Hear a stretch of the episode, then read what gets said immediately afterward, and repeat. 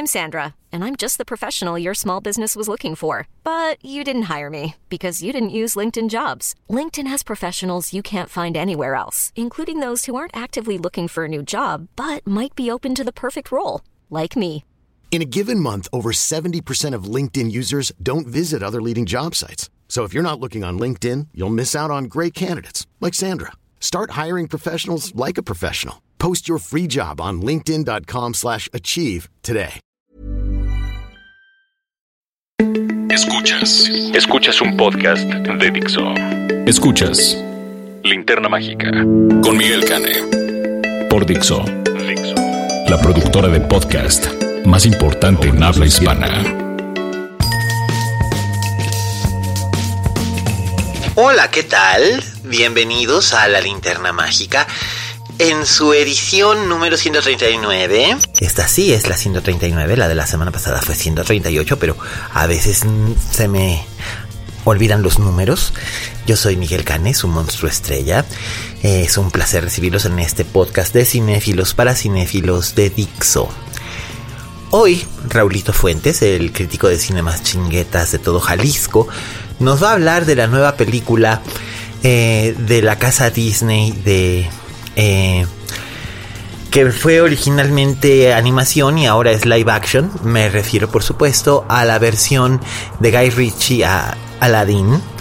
Personalmente, yo solamente he visto el tráiler. Raulito vio la película. A mí me pareció ligeramente racista, pero ese soy yo. Y además no se puede juzgar completamente una película únicamente basado en una pues en una muestrita como es un tráiler, ¿no? Así que dejemos que Raulín nos hable acerca de esta película y después procederemos al tema que en esta ocasión nos atañe y que creo que les va a interesar. Adelante, Raúl. Oye Fuentes. Hola, ¿qué tal? Esto es Oye Fuentes, el espacio que Miguel Cane me brinda en la linterna mágica. Yo soy Raúl Fuentes y a mí me encuentras en Twitter como arroba Oye Fuentes.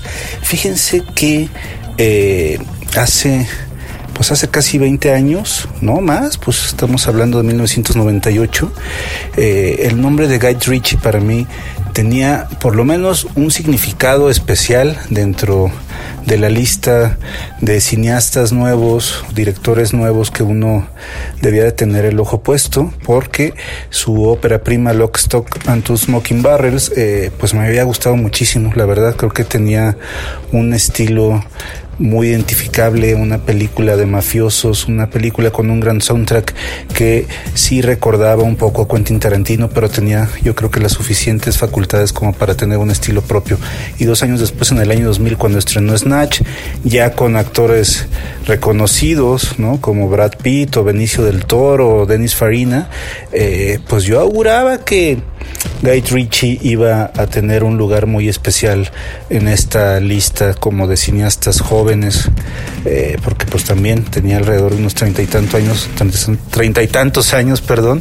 Eh, yo suponía que iba a estar como como en esta lista en la que, por ejemplo, creo que aún está un contemporáneo suyo que podría ser Paul Thomas Anderson, por ejemplo, ¿no? Que es, me parece uno de los mejores cineastas eh, actuales, por ejemplo, ¿no? Entonces, pues sí seguía yo con atención la carrera de Guy Ritchie, luego pues sentí que empezó a tener tropezones a partir de, esta película que había hecho con, con su ex esposa ahora Madonna.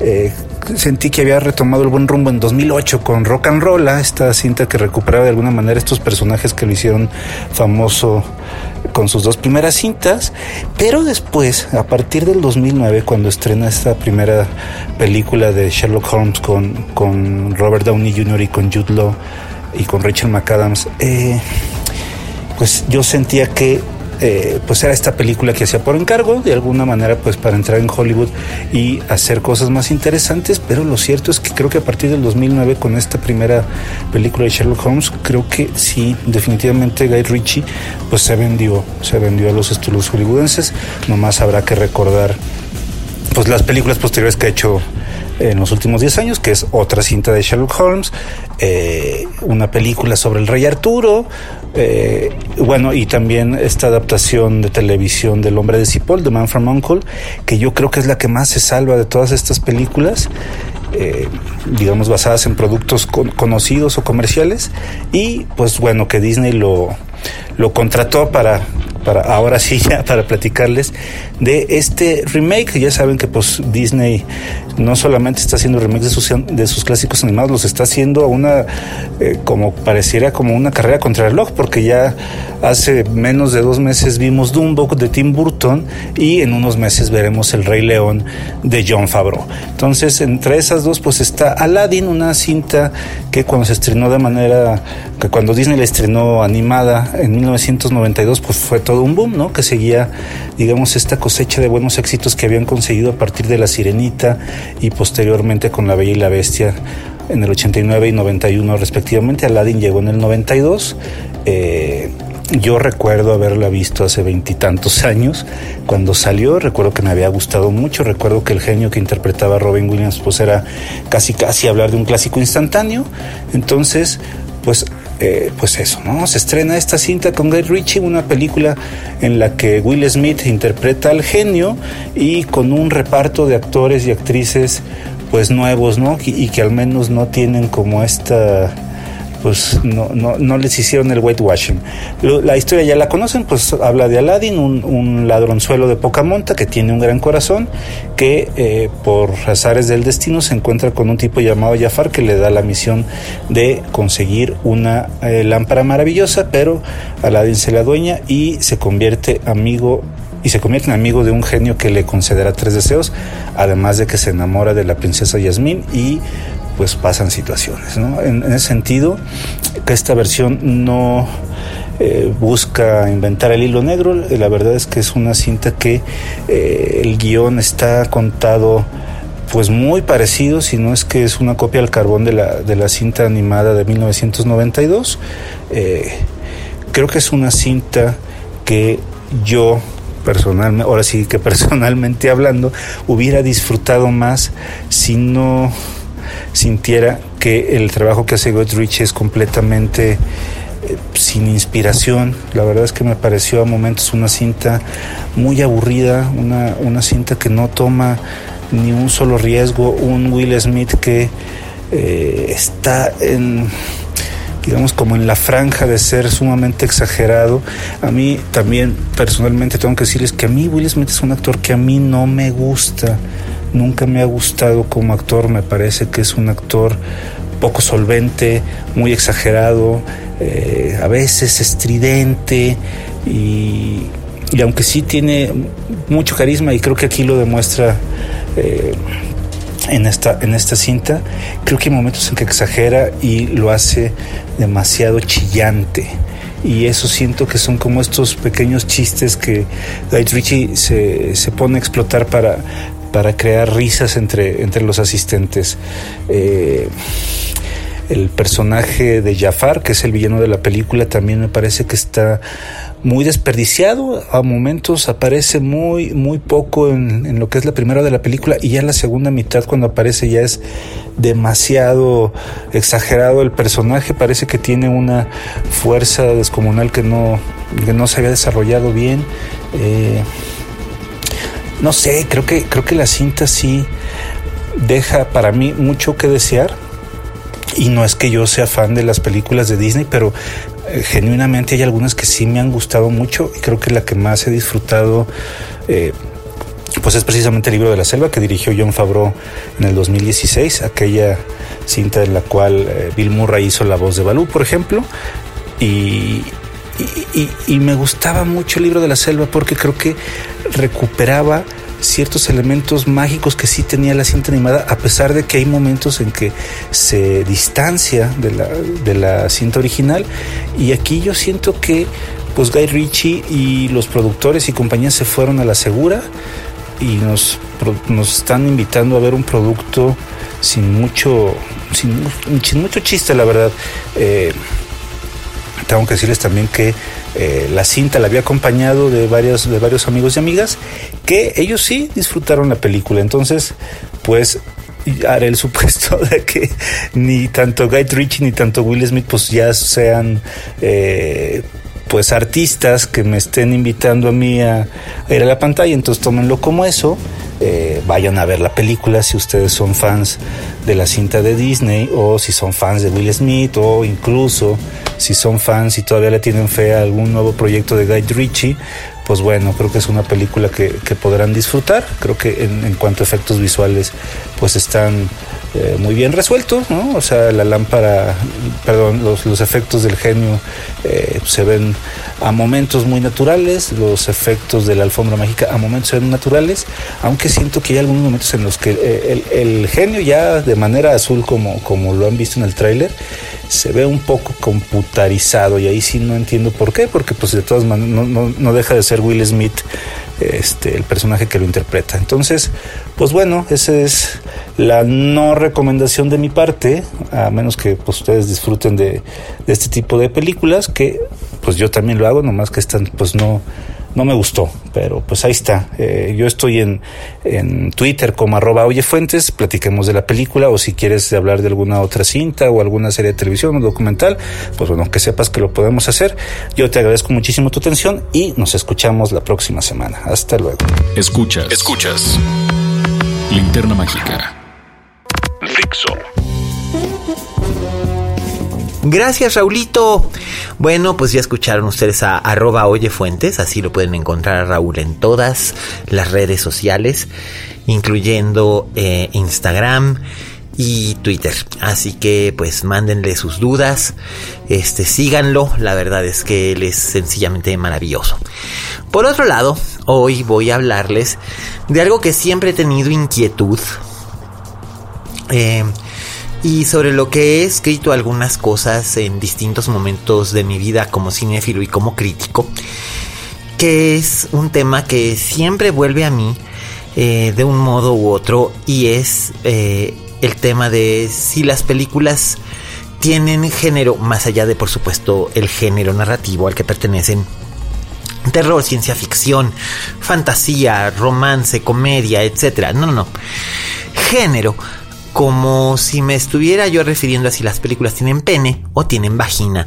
Películas masculinas, películas femeninas, películas hombre, películas mujer, como quieran ustedes decirlo. Em, esto es algo en lo que he pensado mucho. Y desde hace muchos años, no crean que es algo que se me ocurrió ahorita. Hay directores que son obviamente eh, creadores de cine muy masculino. Eh, el primero que salta a la vista es por supuesto Quentin Tarantino.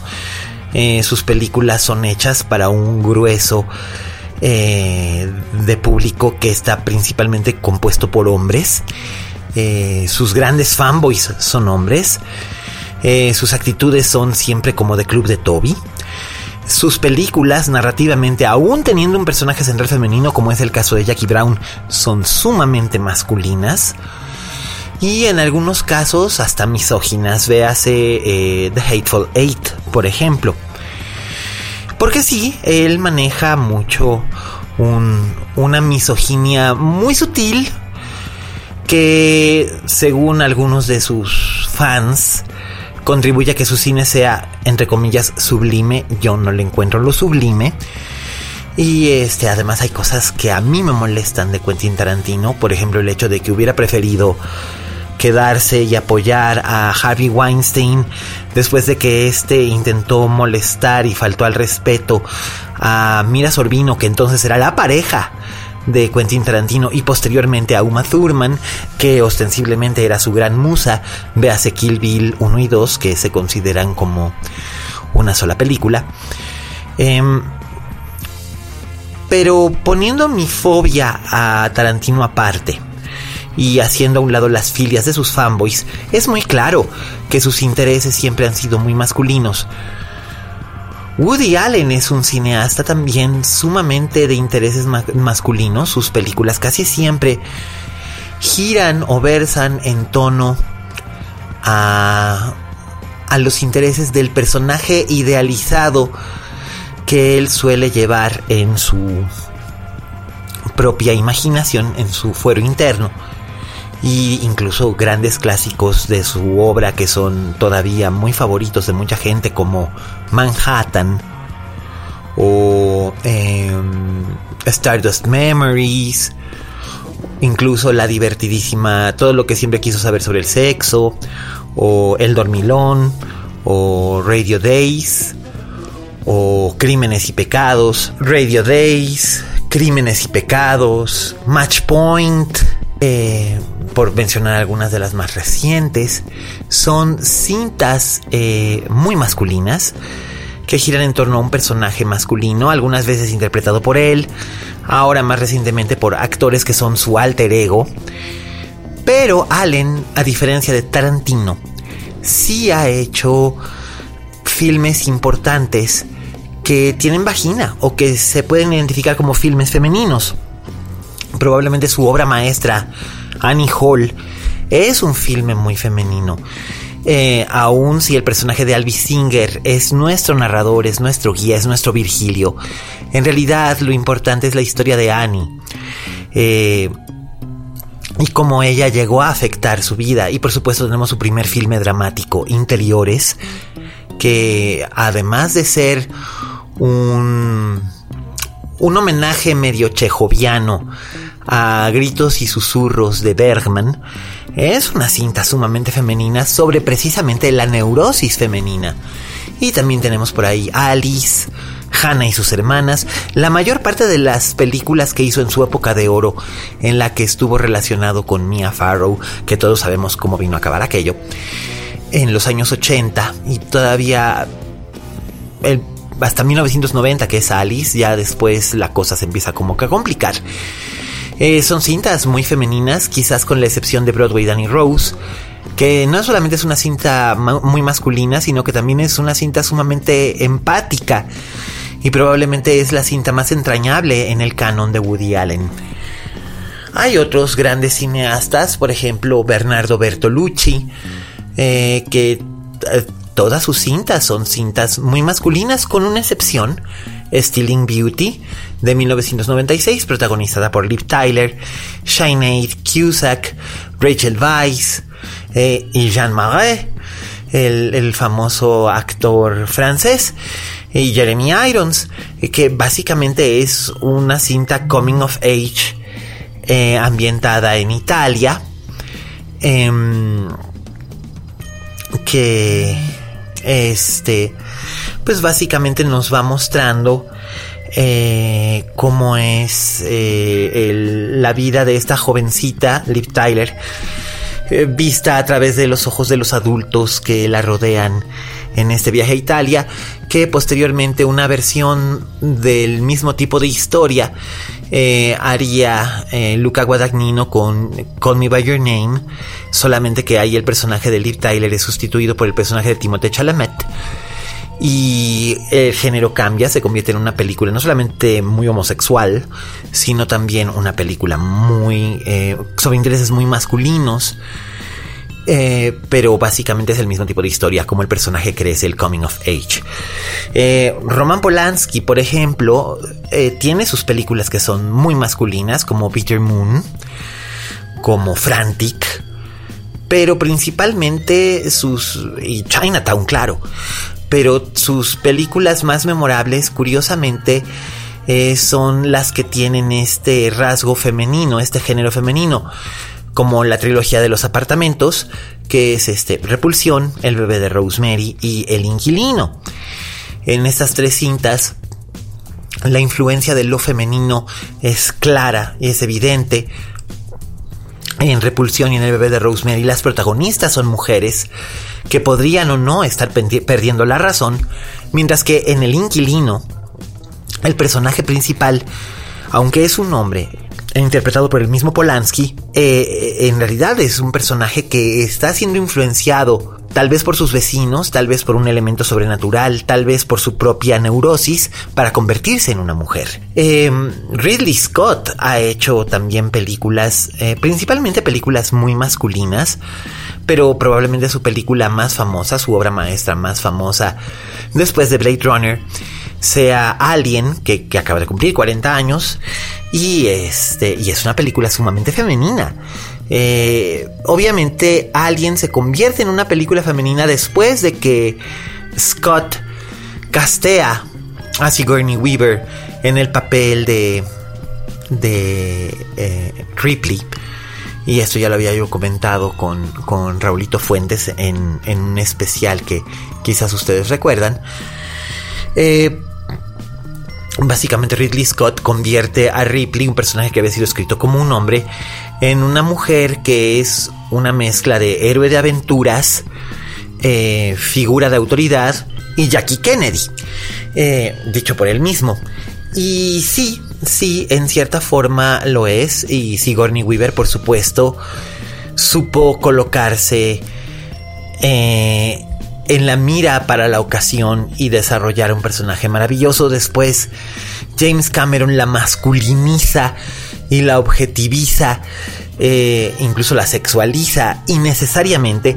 Pero ese es James Cameron. James Cameron es un director que básicamente no sabe cómo trabajar con personajes femeninos reduciéndolos siempre a estereotipos, véase Titanic o Avatar o Terminator. Porque aunque Sarah Connor es un personaje importante, en Terminator 1 y Terminator 2, en realidad solamente pasa a ser dos extremos de un mismo estereotipo. Por un lado, la chica inocente que no sabe qué es lo que pasa y, oh Dios mío, está desesperada o la marimacho súper eh, fuerte y súper valiente, pero que además como es madre, eh, debe de tener algún tipo de sentimientos porque es madre. En la época de oro del cine, especialmente en Hollywood, existía un cierto tipo de cine que se consideraba ligeramente inferior al cine grande o a los grandes géneros que eran el western, el noir, y el musical, que era el Women's Pictures o el Weepy. Eh, que así le decían a las películas de Douglas Sirk, Weepy, porque pues el público solía llorar, eran estos dramones que tenían en el centro a una mujer que sufría abnegadamente. Pero también hay muchas otras historias centradas en mujeres que son sumamente interesantes y que tuvieron grandes directores que sabían cómo dirigir mujeres, como es el caso de George Cukor o de William Wyler o incluso de Billy Wilder, que siempre se dio el lujo de poder crear vodeviles sexuales en los que la película tenía doble identidad sexual. Podía ser una película sumamente masculina y al mismo tiempo tremendamente femenina, como es el caso de Some Like It Hot o Irma la Dulce. Em, un caso más reciente o más de más fácil referencia podría ser Pedro Almodóvar. Pedro Almodóvar, desde la creación de su primer largometraje, Pepi Lucibom y otras chicas del montón, hace casi cuatro décadas, eh, siempre sintió una preferencia especial por lo femenino. Sus únicas películas netamente masculinas han sido eh, muy desiguales, están cosas realmente eh, desagradables como Laberinto de Pasiones o Matador, que francamente no funcionaron bien nunca, o eh, la atroz y arrogante e incluso petulante La Maleducación, o una verdadera maravilla que es Hable con ella. Los abrazos rotos se queda a medio camino. Se nota ahí mucho la intención de Almodóvar de querer demostrarnos que puede hacer una película masculina, pero se siente demasiado forzado. Mientras que La piel que habito, si bien tiene todos los elementos para hacer una película masculina, en realidad es una película muy femenina y eso se debe principalmente a la interpretación de Elena Naya. Si bien quienes conocen la película saben que en realidad es una película que, que cambia prácticamente de género, eh, no solamente narrativamente, sino literalmente a la mitad. Pero las cintas más grandes y gloriosas de nuestro querido. de nuestro querido Pedro Almodóvar, sus cintas más grandes y gloriosas son femeninas. Ahí está ese triunvirato de obras maestras que son La ley del deseo, Mujeres al borde de un ataque de nervios, más bien no es triunvirato, cuarteto, eh, Mujeres al borde de un ataque de nervios, eh, Todo sobre mi madre y Volver. Y, eh, por ejemplo, ahí está Julieta, basada en los relatos de Alice Munro, que si bien no es una obra mayor, es siempre muy interesante y muy bien lograda. Y explora siempre lo femenino. Ingmar Bergman y François Truffaut también buscaron explorar lo femenino, no en toda su obra, pero en un, en un gran número de cintas. Por ejemplo, eh, en la única cinta que hizo en inglés François Truffaut, Fahrenheit 451, basada en la célebre novela de Ray Bradbury, si bien el protagonista principal es el bombero encarnado por Oscar Werner. Eh, el personaje más interesante, más importante y el detonador para que toda la historia se desenvuelva es interpretado por Julie Christie, que a su vez también interpreta a la esposa del bombero, es decir, nos da dos caras de una misma moneda. Eh, también, por supuesto, no olvidemos Julie Jim, que es una cinta sobre la amistad de dos hombres que llegan incluso a compartir el amor por una mujer, pero el personaje central, el de la historia es el personaje femenino Catherine, encarnada por Jean Moreau. Eh, y por supuesto, Jean Moreau regresa en La novia vestida de negro, donde es prácticamente una máquina de matar muchísimo más llena de niveles y matices que la novia o Beatrix Kido, encarnada por Uma Thurman en Kill Bill. Y en La Sirena del Mississippi eh, tenemos a una Catherine Deneuve tóxica y malévola eh, y al mismo tiempo irresistible y entrañable, eh, como la vimos también en Belle de Jour, que es una cinta de Buñuel con una gran carga femenina, al igual que lo son Viridiana y El Ángel Exterminador. Hay gente que podría discutir al respecto de si El Ángel Exterminador es una película con pene o con vagina. Definitivamente yo creo que es una película con vagina. Es un compendio de la histeria femenina, incluso reflejada en los personajes masculinos de estos aristócratas atrapados en un salón de una mansión en Polanco, que eh, realmente es lo, lo fascinante, cómo eh, Buñuel los va despojando primero de su, de la seguridad de su género y posteriormente de de los matices de su propia humanidad. Em, siempre me he sentido intrigado y mucho más atraído por las películas con vagina que por las películas con pene. Y hay directoras que han hecho también cintas muy femeninas que sin embargo, eh, aunque estén ejecutadas de una manera muy femenina, tienen una gran carga masculina. Un ejemplo, por decir algo, es um, Jane Campion con la cinta In the Cut en carne viva, uno de los mejores trabajos de Meg Ryan, eh, una de las cintas que puso en el mapa a Mark Ruffalo y que muestra eh, que ante la fuerza del deseo sexual, el deseo carnal, eh, las mujeres tienen la misma capacidad y el mismo anhelo que los hombres sin necesidad alguna de tener que desvariar eh, o que tener que eh, someterse específicamente a los deseos del otro. De hecho, el que esta película fuera tan controversial por tocar esos temas y además mostrar a Meg Ryan al desnudo por completo, le vino a costar a Meg Ryan su carrera. Em, creo, sinceramente, que hay una gran manera de, de observar el cine eh, más allá de las constricciones o construcciones, que son dos cosas distintas, y se pueden disfrutar de, de una manera completamente diferente. Ah, por ejemplo, Mary Poppins, nadie lo creería, pero esta película de Robert Stevenson, producida por la casa Disney, protagonizada por Julie Andrews, que es el sinónimo de siempre la alegría, la luz, lo más dulce, bueno y saludable del mundo para los niños, en realidad es una película muy masculina porque tiene todo el sello y toda la mano. Fue la última película en la que realmente pudo involucrarse del todo eh, Don Walt Disney.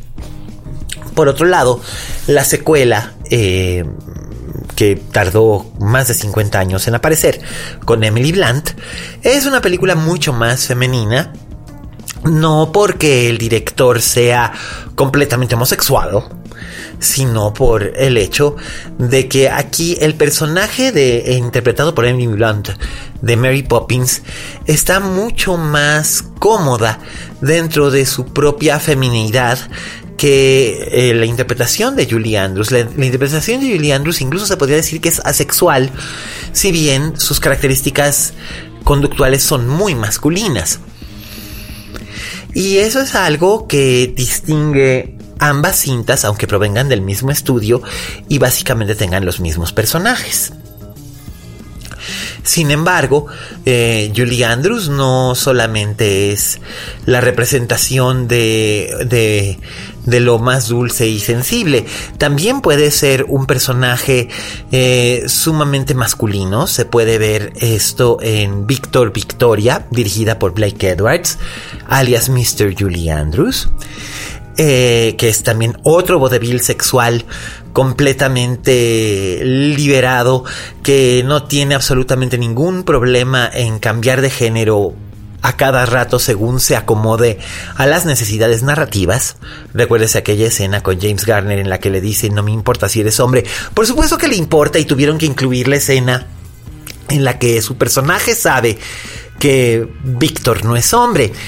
Eh, pero bueno, también es cierto que la película, aunque se hizo en 1981 y se estrenó en 1982, todavía pertenecía a ese periodo en el que no se podía hablar eh, directamente en una película mainstream sobre ciertos aspectos de la intersexualidad, no solo de la intertextualidad.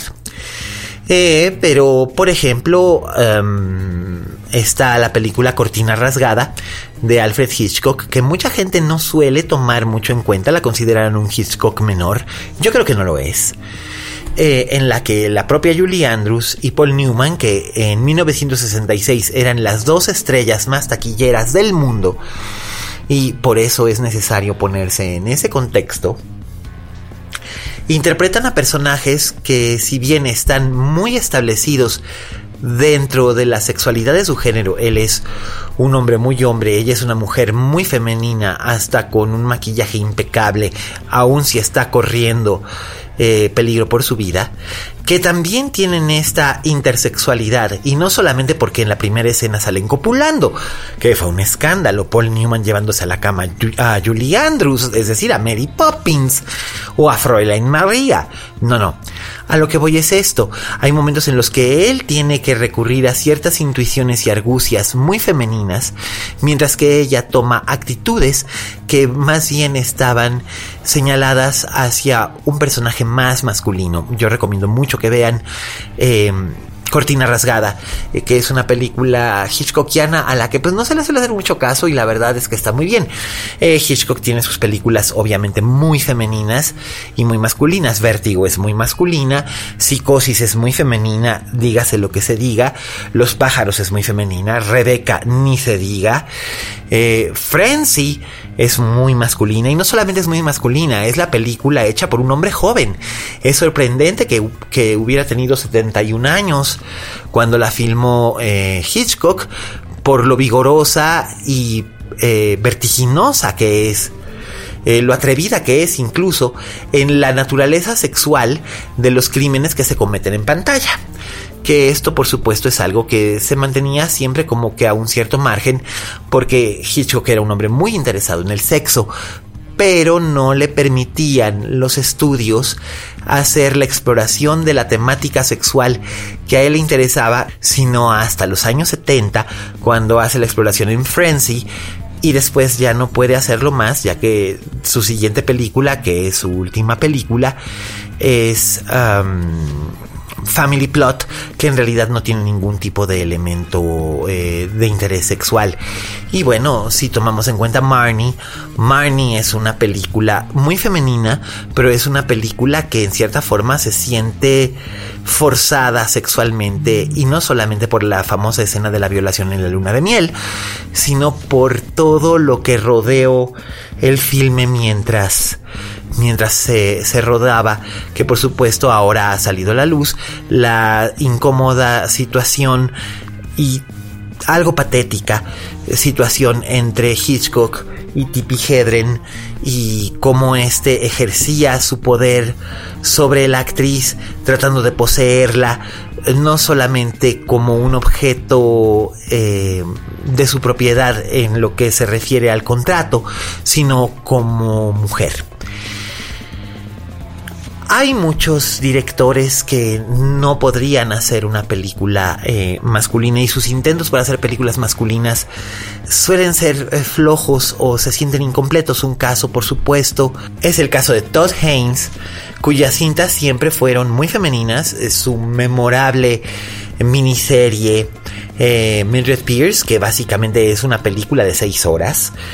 Eh, también es sumamente femenina y cuando intenta hacer algo más masculino en I'm Not Here, aquella película sobre una variación de Bob Dylan, pues no funciona, no funciona, se queda corto y en realidad el Dylan más memorable que presenta es encarnado precisamente por una mujer, la sensacional Kate Blanchett.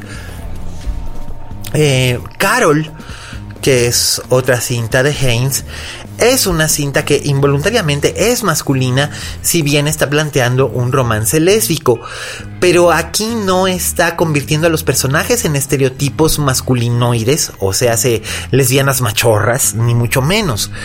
En realidad se mantiene eh, la feminidad de, de su narrativa por donde se mire. Es solo que tanto Rooney Mara como Kate Blanchett están encarnando a personajes que fueron concebidos por Patricia Highsmith desde un punto de vista muy masculino. Ella siempre escribía de un modo muy masculino. Y esto es a lo que se apega más Todd Haynes. Películas con pene o con vagina, me gustaría que ustedes después de escuchar este podcast me hicieran sus comentarios, me hicieran saber cuáles consideran ustedes que son películas con pene o con vagina.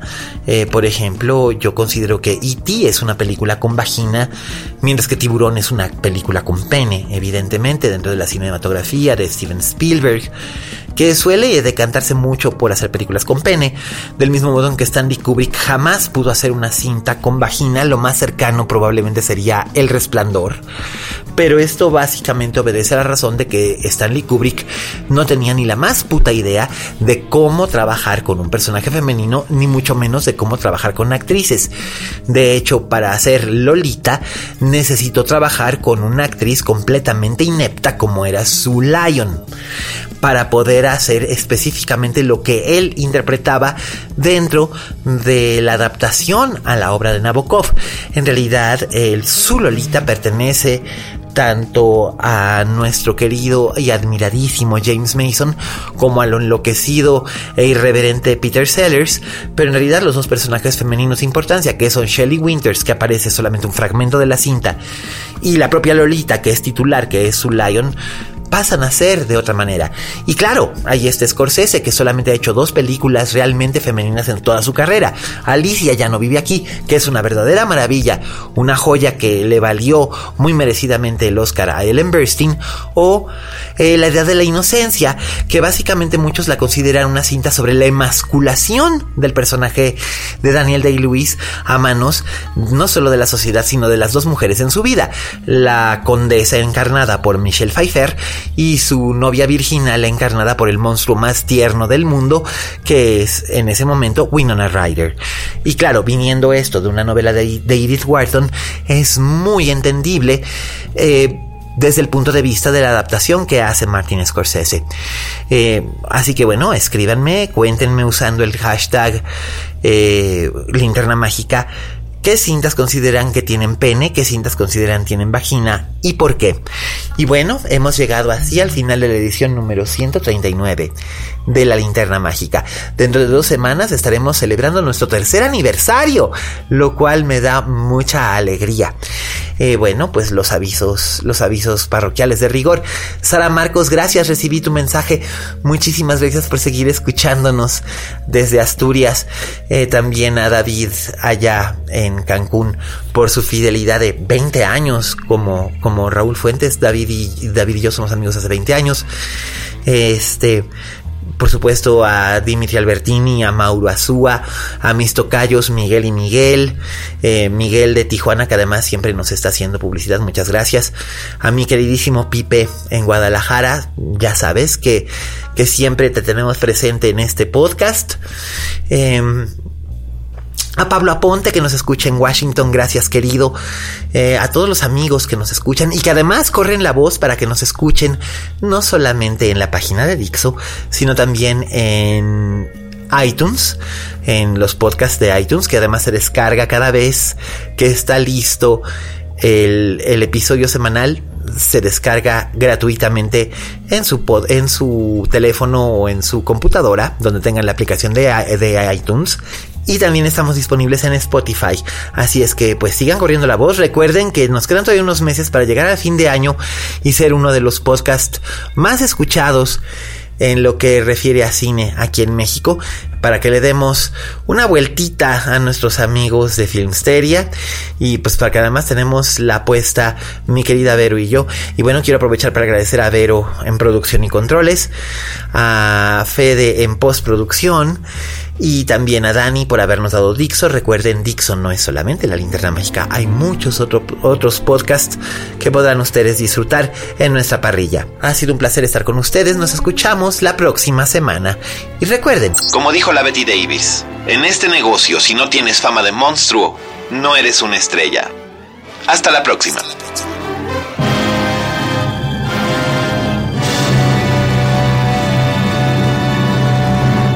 Dixo presentó Linterna Mágica con Miguel Cane.